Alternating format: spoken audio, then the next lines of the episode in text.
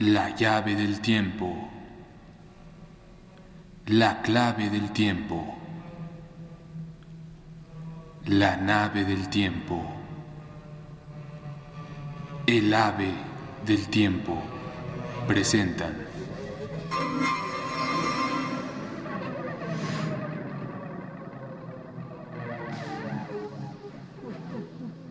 El susurrador en la oscuridad. El susurrador en la oscuridad.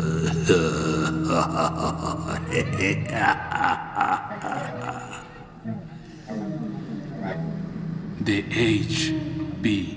Lovecraft. H.P. Lovecraft. Lovecraft.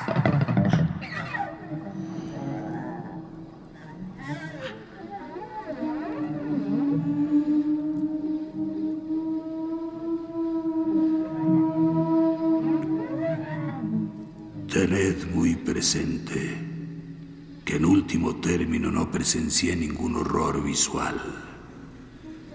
Decir que una conmoción mental fue la causa de lo que deduje, aquella última gota que me hizo salir a escape de la solitaria granja de Eicle y lanzarme en plena noche por las desoladas montañas de Vermont en un vehículo requisado, no es sino querer ignorar los hechos más palmarios de mi experiencia final. No obstante las cosas tan fascinantes que tuve ocasión de ver y oír y la imborrable huella que en mí dejaron, ni siquiera hoy puedo afirmar si estaba o no equivocado por lo que respecta a mi horrible deducción. Ya que después de todo, la desaparición de Eicle no prueba nada. No se encontró nada anormal en su casa, a pesar de las huellas de proyectiles que había dentro y fuera de ella. Daba la impresión de que hubiera salido a dar una vuelta por las montañas y por algún motivo desconocido no hubiese regresado. No había la menor indicación de que alguien hubiera pasado por ahí, ni de que aquellos horribles cilindros y máquinas hubiesen estado almacenados en el estudio. El hecho de que profesar un temor reverencial hacia las verdes y abigarradas montañas y los innumerables cursos de agua entre los que había nacido y se había criado, tampoco quería decir nada en absoluto, pues se cuentan por millares las personas sujetas a tan morbosas aprensiones. La extravagancia, además, podía contribuir a explicar los extraños actos y recelos en que incurrió hacia el final.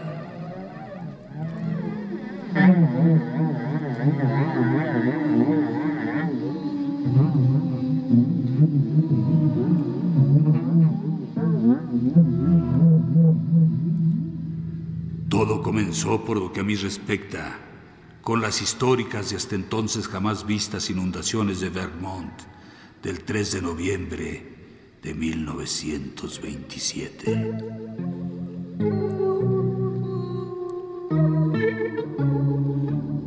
Aquel entonces era yo, al igual que sigo siendo hoy, profesor de literatura en la Universidad de Miskatonic, en Arkham, Massachusetts, y un entusiasta aficionado al estudio del folclore de Nueva Inglaterra. Poco después de la inundación, entre los numerosos reportajes sobre calamidades, desgracias y auxilios organizados que llenaban las páginas de los periódicos, aparecieron una serie de extrañas historias acerca de objetos que se encontraron flotando en algunos de los desbordados ríos.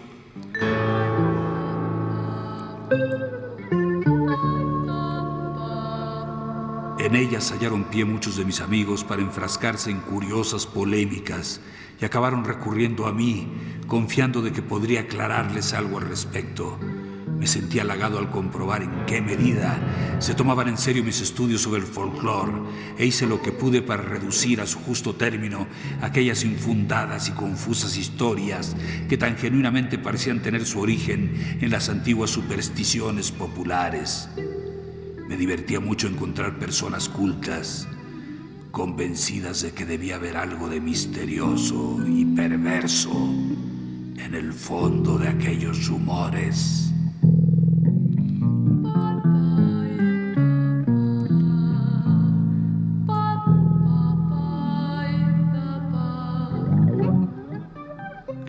Leyendas que trajeron mi atención procedían en su mayor parte de lectores de periódicos, aunque una de aquellas increíbles historias tenía una fuente oral y a un amigo mío se la reprodujo su madre en una carta que le envió desde Hardwick, Vermont. Lo que se describía en ellas era en esencia lo mismo, aunque parecía haber tres variantes. Una estaba relacionada con el río Winooski, cerca de Montpellier. Otra tenía que ver con el río West, en el condado de Windham, allende Newfane. Y una tercera se centraba en el Passumpsic, condado de Caledonia, al norte de Lyndonville. Desde luego muchos de los artículos hacían referencia a otros ejemplos, pero en última instancia todos ellos parecían reducirse a estos tres.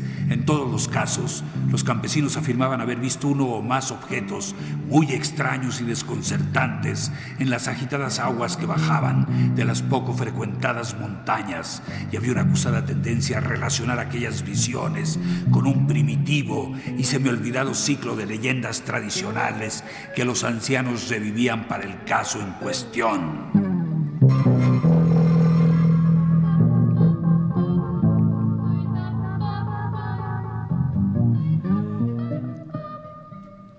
Lo que la gente creía ver eran formas orgánicas muy distintas de cualesquiera otras vistas con anterioridad. Naturalmente, en aquel trágico periodo, los ríos arrastraban muchos cadáveres de seres humanos. Ahora bien, quienes escribían aquellas extrañas formas estaban totalmente convencidos de que no se trataba de seres humanos, a pesar de algunas aparentes semejanzas en tamaño y aspecto general. Tampoco, decían los testigos, podían ser las de ningún animal conocido en Vermont. Eran objetos rosáceos, de un metro y medio de largo, con cuerpos revestidos de un caparazón provisto de grandes aletas dorsales o alas membranosas y varios pares de patas articuladas y con una especie de intrincada forma elipsoide cubierta con infinidad de antenáculos en el lugar en que normalmente se encontraría la cabeza.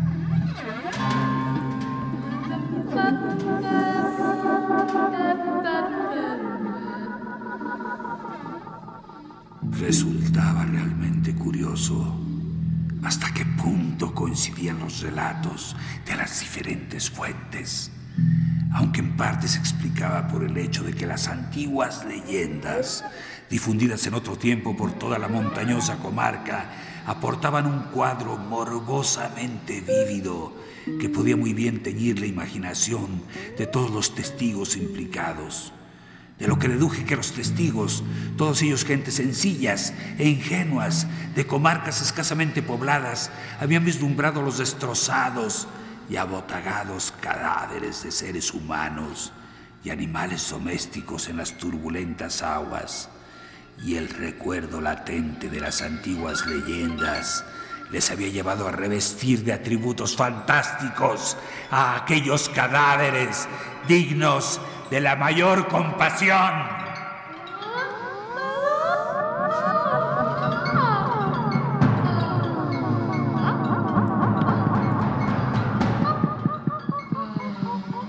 Aquellas leyendas, aun cuando nebulosas, ambiguas, y en gran medida olvidadas por las actuales generaciones, tenían unos rasgos muy singulares y sin duda reflejaban la influencia de primitivos relatos tradicionalmente indios. Era algo que aunque jamás había estado en Vermont, conocía bien gracias a la curiosísima monografía de Eli Davenport en la que se recopila material de la tradición oral, recogido con anterioridad a 1839 entre las personas más ancianas del Estado.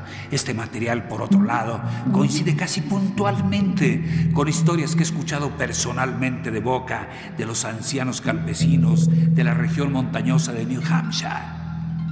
Brevemente resumidas, hacían referencia a una raza oculta de monstruosos seres que habitaban en algún perdido lugar de las más remotas montañas en los densos bosques de las más altas cumbres y en los sombríos valles bañados por cursos de agua de origen desconocido.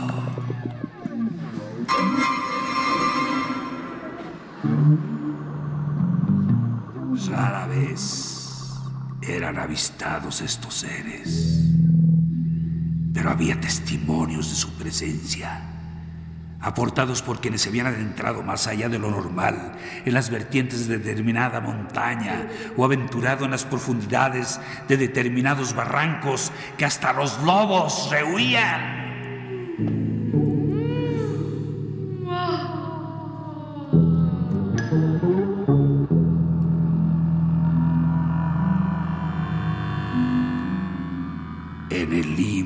Depositado a orillas de los arroyos, y en los terrenos yermos había unas extrañas huellas que no podía decirse si eran de pies o de zarpas y unos curiosos círculos de piedras con la hierba arrancada a su alrededor, que no parecían haber sido colocados ahí ni configurados por la acción de la naturaleza, había también unas cuevas de dudosa profundidad en las laderas de las montañas, cuyas bocas de acceso estaban cerradas por grandes piedras dispuestas de forma nada casual y con más extrañas huellas de lo normal, las cuales se encaminaban tanto hacia el interior como hacia el exterior de la cueva en el supuesto de que su dirección pudiera determinarse exactamente. Y lo peor de todo era lo que algunas personas arriesgadas habían visto ocasionalmente a la luz del crepúsculo en los más remotos valles y en los frondosos y empinados bosques por encima de los límites normales de ascensión. Todo habría resultado menos alarmante si los relatos aislados de tales acontecimientos no hubiesen coincidido en tal grado. En efecto, casi todos los rumores que circulaban tenían algo en común, ya que sostenían que aquellas criaturas eran una especie de grandes cangrejos de color rojizo, con muchos pares de patas y dos grandes alas como de murciélago en medio del lomo.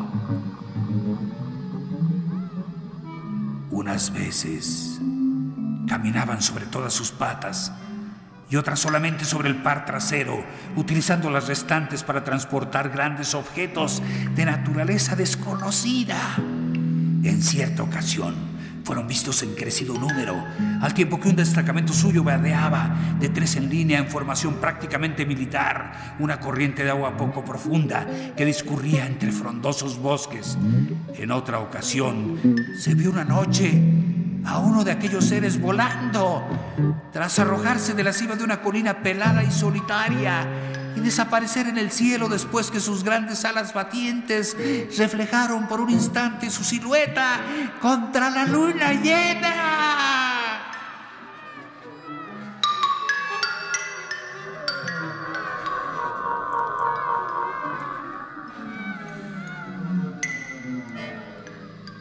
Aquellos seres no parecían tener por lo general la menor intención de atacar a los hombres, aunque a veces se les hizo responsables de la desaparición de algún que otro osado individuo, sobre todo personas que levantaban casas demasiado cerca de ciertos valles o próximas a las cumbres de determinadas montañas. El asentamiento en muchos lugares se hizo poco recomendable, perdurando esta creencia aún mucho después de olvidarse la causa. Un escalofrío se apoderaba de la gente al dirigir la mirada hacia algunos barrancos próximos en las estribaciones de aquellos siniestros y verdes centinelas, aun cuando no recordaran cuántos colonos habían desaparecido y cuántas granjas habían ardido hasta reducirse a cenizas.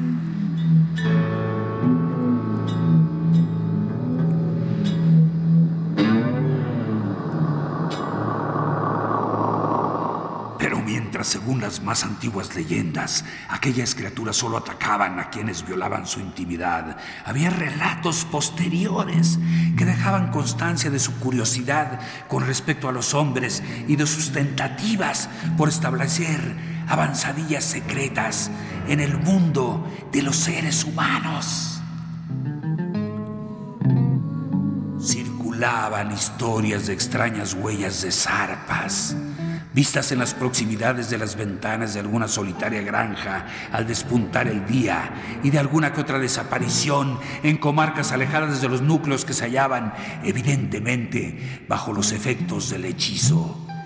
Historias por lo demás de susurrantes voces, imitadoras del lenguaje humano que hacían sorprendentes ofrecimientos a los solitarios viajeros que se aventuraban por caminos y senderos abiertos en los frondosos bosques y de niños aterrorizados por cosas vistas u oídas en los mismos linderos del bosque.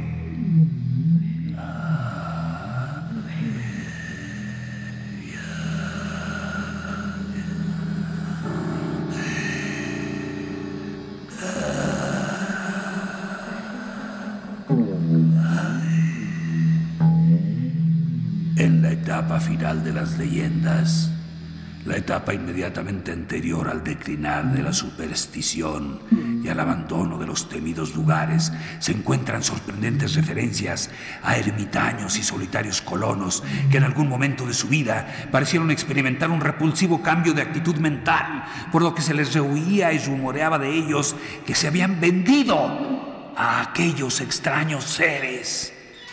En uno de los condados del noreste, Parece que hacia 1800 estuvo de moda acusar a todas aquellas personas que llevaban una vida retraída o excéntrica de ser aliados o representantes de las detestables criaturas.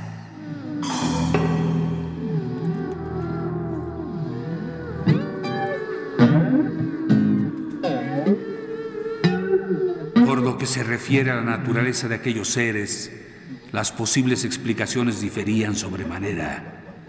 Por lo general, se les designaba con el nombre de aquellos o los antiguos, aunque otras denominaciones tuvieron un uso local y transitorio. Es muy posible que el grueso de los colonos puritanos viese en ellos lisa y llanamente a la parentela del diablo, hasta el punto de hacer de aquellos seres el fundamento de una especulación teológica inspirada en el terror.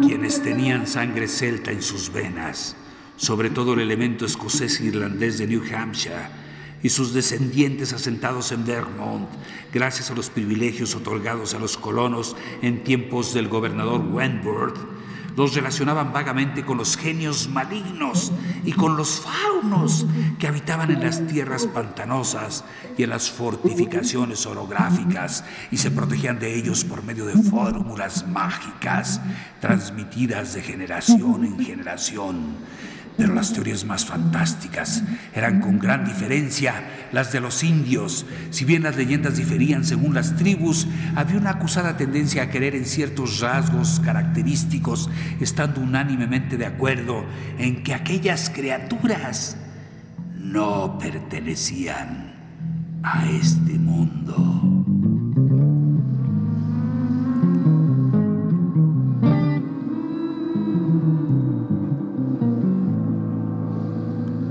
Los mitos de los Pennacook, que por otro lado eran los más coherentes y pintorescos, indicaban que los seres alados procedían de la celeste Osa Mayor y tenían minas en las montañas de la Tierra, de las que extraían una clase de piedra que no existía en ningún otro planeta. No vivían aquí, señalaban los mitos, sino que se limitaban a mantener avanzadillas y regresaban volando con grandes cargamentos de tierra a sus septentrionales estrellas. Solo atacaban a los seres terrestres que se acercaban demasiado a ellos o les espiaban. Los animales les rehuían debido a un temor instintivo y no por miedo a que intentaran cazarlos. No podían comer ni cosas ni animales terrestres, por lo que se veían forzados a traer sus víveres de las estrellas. Era peligroso acercarse a aquellos seres y a veces los jóvenes cazadores que se aventuraban en sus montañas no regresaban.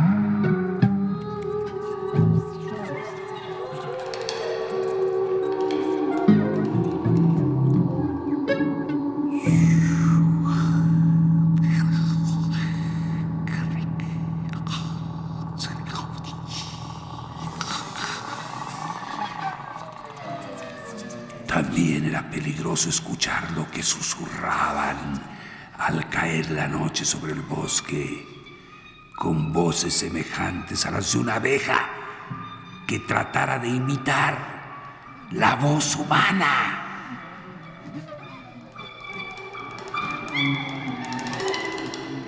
Conocían las lenguas de todas las tribus, Penacux, Hurones, cinco naciones pero no parecían tener ni necesitar una lengua propia. Hablaban con la cabeza, la cual experimentaba cambios de color conforme a lo que quisieran expresar.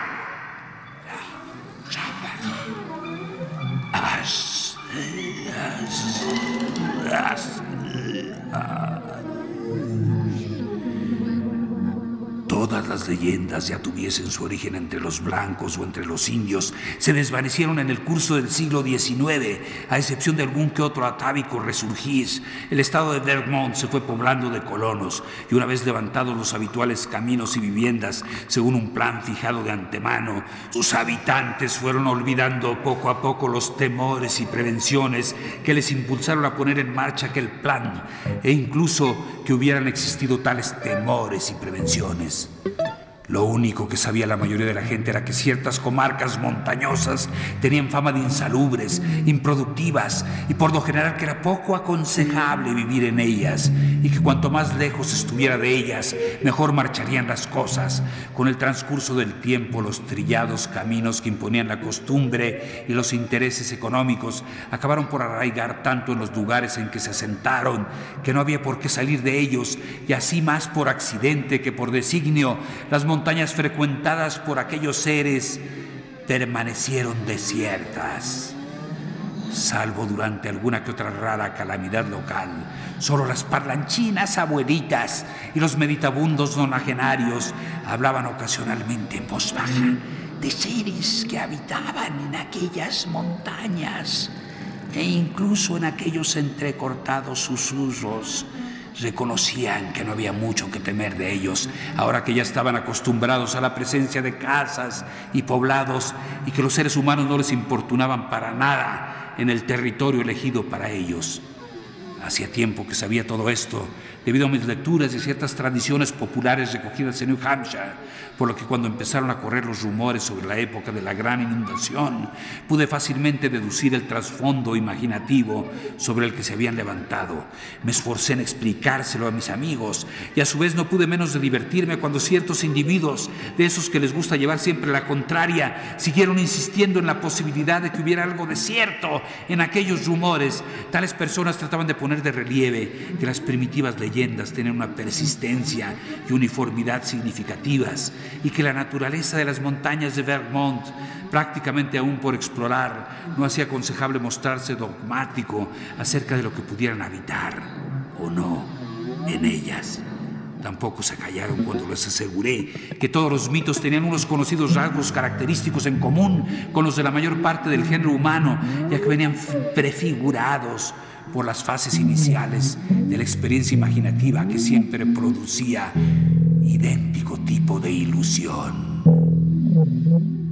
Fue inútil demostrarles a mis contrarios que los mitos de Vermont apenas diferían en esencia de las leyendas universales sobre la personificación natural que llenaron el mundo antiguo de faunos, driadas y sátiros inspiraron los Calicanzarai de la Grecia moderna y confirieron a las tierras incivilizadas como el país de Gales e Irlanda esas sombrías alusiones a extrañas, pequeñas y terribles razas ocultas de trogloditas y moradores de madrigueras. Resultó inútil igualmente señalar la aún más sorprendente similitud que guardaban con la creencia común entre los habitantes de las tribus montañosas del Nepal en el temible Migo, abominable hombre de las nieves, que está espeluznantemente al acecho entre las cimas de hielo y roca de las altas cumbres del Himalaya. Cuando saqué a colación este dato, mis contrarios lo volvieron contra mí, alegando que ello no hacía sino demostrar una cierta historicidad real de las antiguas leyendas y que era un argumento más a favor de la efectiva existencia de alguna extraña y primitiva raza terrestre que se vio obligada a ocultarse tras la aparición y predominio del género humano y que era muy posible que hubiese logrado sobrevivir en número reducido hasta épocas relativamente recientes o incluso hasta nuestros mismos días.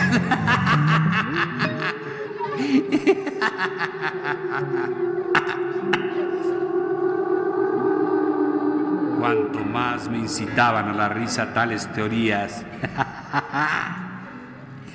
más se aferraban a ellas mis empecinados amigos, llegando a añadir que incluso sin la ascendencia de la leyenda, los rumores que corrían eran demasiado claros, coherentes, detallados y sensatamente prosaicos en su exposición como para ser completamente ignoradas. Dos o tres fanáticos extremistas llegaron al punto de querer encontrar posibles significados en las antiguas leyendas indias que atribuían un origen extraterrestre a los seres ocultos, al tiempo que citaban en apoyo de sus argumentos los increíbles libros de Charles Ford, en los que se pretende demostrar que viajeros de otros mundos y del espacio exterior hacían frecuentes visitas a la Tierra. La mayoría de mis adversarios, no obstante, eran simples románticos que no hacían sino transferir a la vida real las fantásticas tradiciones de faunos al acecho, popularizadas por ese excelente autor de relatos de terror, que es Arthur Machen, los seres del otro mundo, los seres descritos no existen.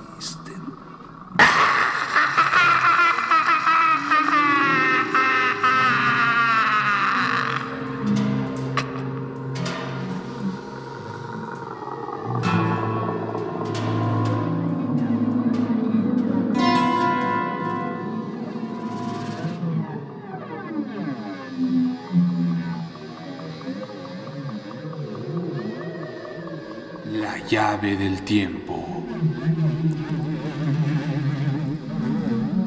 La clave del tiempo.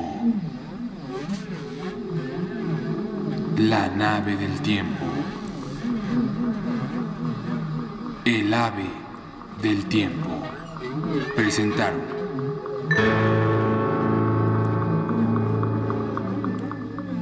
El susurrador en la oscuridad. El susurrador en la oscuridad. De H.P. Lovecraft. H.P. Lovecraft.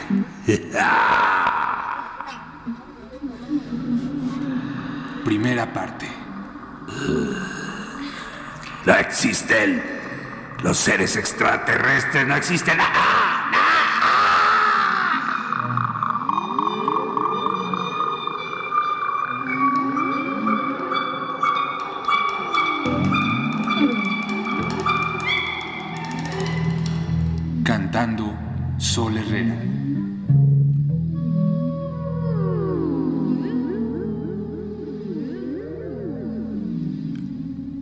Musicalización Roberto Aimes.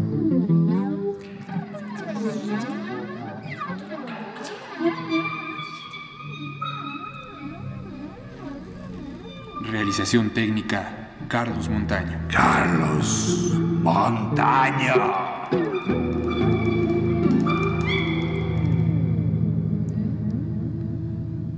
Narración, producción y dirección, Juan López Moctezuma. Juan López Moctezuma.